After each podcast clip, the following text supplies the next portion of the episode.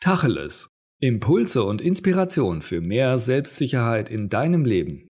Von und mit Matthias Istl.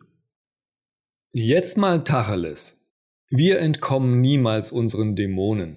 Wir lernen nur, uns über sie zu erheben. Lehne deine negativen Gefühle nicht ab. Verdränge nicht die Momente, in denen du Wut spürst, du enttäuscht oder traurig bist. Situationen, in denen du vielleicht etwas tun wollen würdest, das du im Nachhinein sicher bereuen würdest.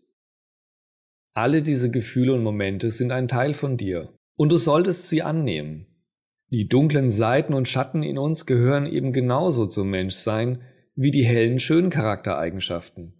Wichtig ist nur, dass du dich nicht von deinen dunklen Seiten beherrschen lässt.